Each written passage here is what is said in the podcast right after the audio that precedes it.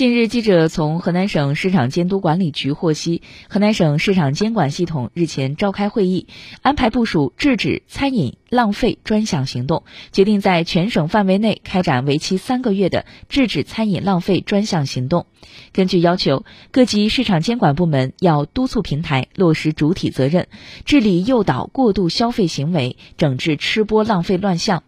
要加强餐饮环节监管，指导餐饮服务经营者落实《中华人民共和国反食品浪费法》各项工作措施。要加大执法力度，围绕餐饮外卖点餐和婚宴、自助餐、单位食堂等重点环节，深入开展专项整治。